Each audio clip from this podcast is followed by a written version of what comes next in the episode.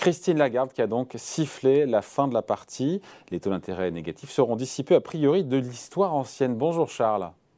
Bonjour David, bonjour à tous. Charles Sana pour le site Insolentiae. Elle nous dit quoi, Christine Lagarde? Elle nous dit que d'ici fin septembre, donc après-demain, euh, le taux de dépôt de la BCE, donc le taux auquel les banques qui ont des liquidités en excédent prêtent euh, à la BCE, eh ben, on sera plus en territoire négatif, a priori, fin septembre.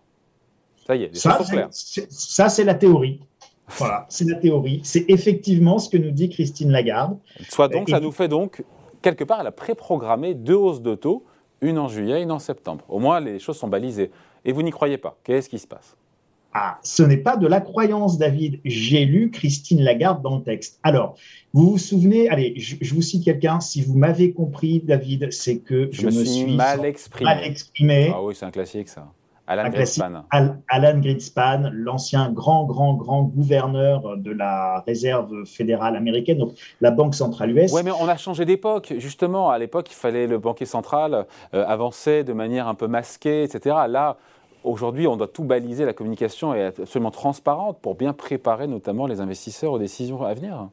Eh bien, c'est exactement ce qu'a fait Christine Lagarde. Et moi qui suis d'habitude assez taquin, pour ne pas dire un petit peu, euh, un petit peu insolent à l'égard de, notre banquière centrale, ce qu'elle a dit dans son papier diffusé sur le blog de la BCE est extrêmement clair. Et en fait, elle a dit je ne sais pas. Et elle l'a dit de manière extrêmement euh, limpide, sans aucune ambiguïté. Je ne sais pas quoi. Eh ben, je vais vous dire. Elle a dit gradualisme. Alors ça, ça, n'a pas été repris. Hein. Tout le monde s'est focalisé sur le fait que Christine Lagarde ait dit bon bah voilà, on va faire deux augmentations de taux et on va sortir du, des taux négatifs. Ok. C'est très, très, certainement probable. Ah. En plus, c'est assez, assez logique. Euh, et l'économie peut certainement supporter de passer de moins 0,5 à 0 ou 0,25 ou 0,50. Si vous voulez, c'est pas ça qui va mettre l'économie par terre. Donc, on sortira certainement des taux d'intérêt négatifs, mais c'est pas du tout ça le plus intéressant euh, du discours de Christine, enfin du discours, des propos de Christine Lagarde. J'ai pris mes notes, j'ai traduit parce qu'évidemment elle était, elle, elle s'est exprimée en anglais. Donc elle a parlé de gradualisme, d'optionnalité et de flexibilité. Alors, je vous propose de faire un tout petit peu d'exégèse de euh, ce qu'a dit euh, Christine Lagarde, et vous allez voir, c'est passionnant. Donc, ces trois notions, gradualisme, optionnalité et flexibilité, elle les définit et elle les définit avec une très grande précision. La progressivité, c'est quoi Je cite, la progressivité est une stratégie prudente dans l'incertitude. Nous ne saurons vraiment où nous en sommes qu'une fois que nous y serons. Donc, progressivité, je vais être super prudente et donc je vais faire extrêmement attention. J'ai conscience de savoir ce qui se passera que quand j'y serai. Et c'est la première fois qu'un banquier central s'exprime de la sorte. C'est totalement nouveau, ça. J'ai jamais eu ce genre de discours, David. Et moi, ça me va très bien. c'est exactement ce que je pense. Et c'est exactement ce à quoi mes analyses me conduisent. Donc, je trouve ça d'une logique euh, implacable. L'optionnalité, deuxième notion que Christine Lagarde nous définit dans ce discours. L'optionnalité est importante pour nous permettre de réoptimiser la trajectoire politique au fur et à mesure d'autant plus que les variables clés qui sous-tendent cette trajectoire ne deviendront plus claires qu'avec le temps. J'ai tellement d'incertitudes aujourd'hui, et elle les avait nommées hein, préalablement dans son papier. Elle avait fait la liste de ces incertitudes pour dire, eh ben, je vais m'adapter à ces incertitudes. Et ça introduit ça. La troisième notion dont parle Christine Lagarde après l'optionnalité, c'est la flexibilité. Et la flexibilité, je cite, nous aidera à assurer la transmission harmonieuse et uniforme de notre politique monétaire. Il est prématuré à ce stade d'examiner comment les politiques de bilan de la BCE interagiront avec le processus de normalisation des taux d'intérêt. Oui. Donc, dans le, même, dans le même document, Christine Lagarde, oui, oui, bien sûr, je vais augmenter les taux d'intérêt. On va sortir des taux, du territoire de taux négatifs. OK, donc acte. La logique est imparable. Je vous rappelle que le dollar est en train de monter très fort, l'euro de baisser. Ça veut dire que c'est très inflationniste. C'est ça aussi qui a conduit euh, la BCE à accélérer. Je pense, la David. de change euro-dollar, qui pour le coup, depuis cette annonce d'hier, est remontée. Bien sûr, bien sûr. Et on a vu tout de suite le, résultat. Or, si vous voulez, si euh, l'euro aujourd'hui perd 10% face au dollar, vous renforcez encore le phénomène inflationniste euh, en, Europe, puisque tout ce que nous importons et que nous payons en dollars, bah, si, l'euro baisse de 10%, ça augmente de 10%. Donc, c'est très important de, surveiller également la parité et le taux de change. Charles, l'exégèse que vous nous avez faite au-delà de la saine lecture des propos de Christine Lagarde, c'est pour arriver à quoi Pour dire quoi? Qu'elle ne sait pas où elle va? Non, c'est, enfin, oui, bien sûr, bien sûr. Alors, elle explique hein, dans ce document exactement pourquoi elle ne sait pas où elle va, et elle cite les facteurs, des facteurs que vous connaissez, que nos auditeurs connaissent. Euh, c'est évidemment la guerre en Ukraine, c'est euh, euh, le conflit latent avec la Chine. Vous avez vu les, derniers propos de, Joe Biden concernant le concernant la défense de Taïwan, contrairement au fait qu'on engagera les États-Unis n'engagerait pas de, de troupes en Ukraine. Là, c'est complètement différent. Le président américain a dit qu'il y aurait une défense militaire par les Américains de l'indépendance de l'île de Taïwan. Il y a eu la réponse euh, du berger à la bergère et le ministre le porte-parole du, ministre des Affaires étrangères chinois a répondu enfin, c'est noté, ne sous-estimez pas la Chine et ne sous-estimez pas la motivation chinoise à euh, maintenir son unité territoriale. Mm-hmm.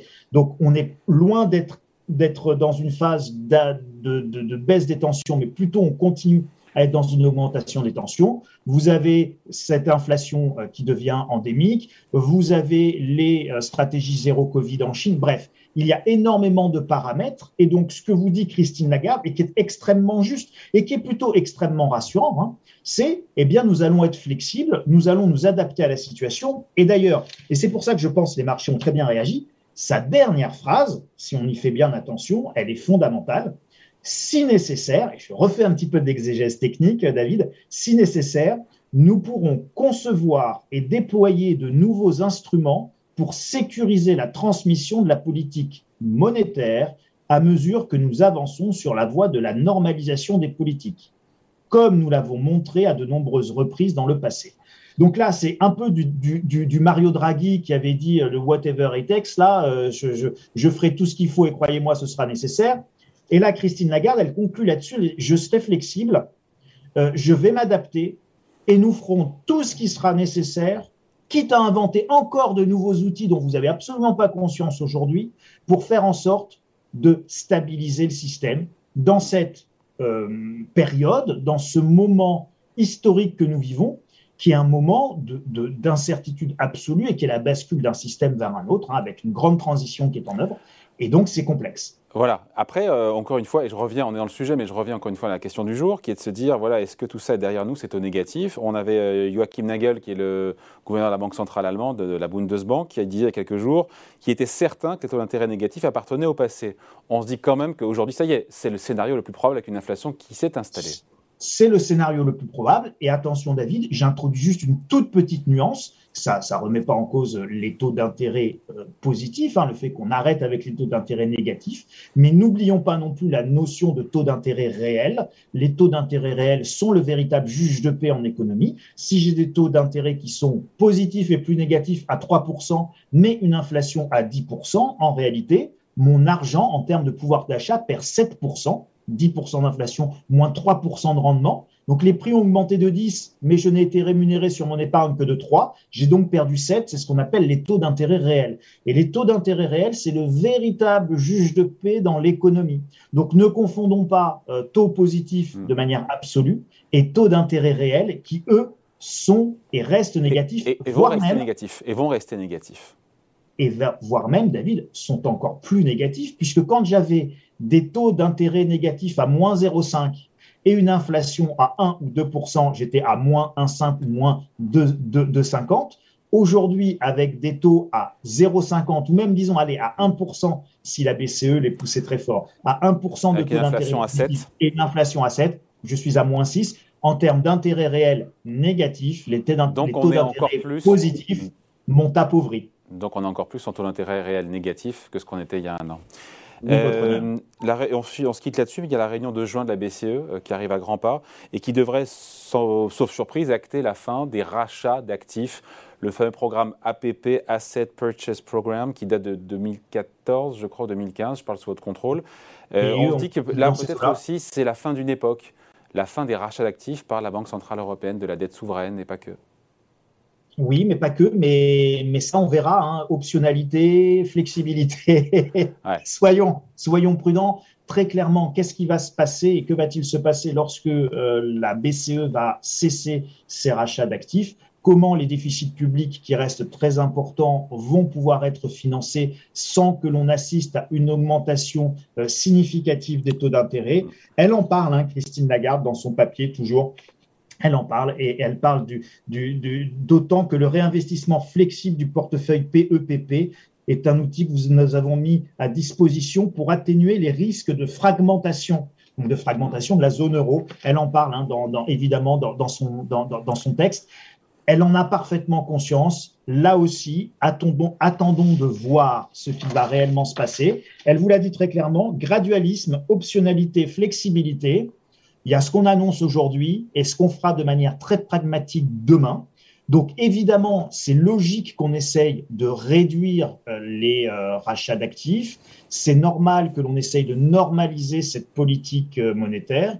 Mais dans le même temps, je vous rappelle que euh, l'Union européenne, la Commission européenne, a confirmé le gel du pacte de stabilité, hein, donc des règles budgétaires pour, l'Union européenne pour 2023. Donc vous voyez bien que on s'autorise des déficits sans cesse plus importants. Et en s'autorisant des déficits sans cesse plus importants, eh bien, on induit un besoin de financement important. Les marchés seront-ils capables de financer ces déficits, donc ces futures nouvelles dettes, euh, sans que les taux d'intérêt explosent? La réponse est sans doute non. Bon, l'avenir nous le dira. Merci en tout cas. Point de vue signé Charles Sana pour le site Insolentiae. Merci Charles. Salut. Merci David. Merci à tous.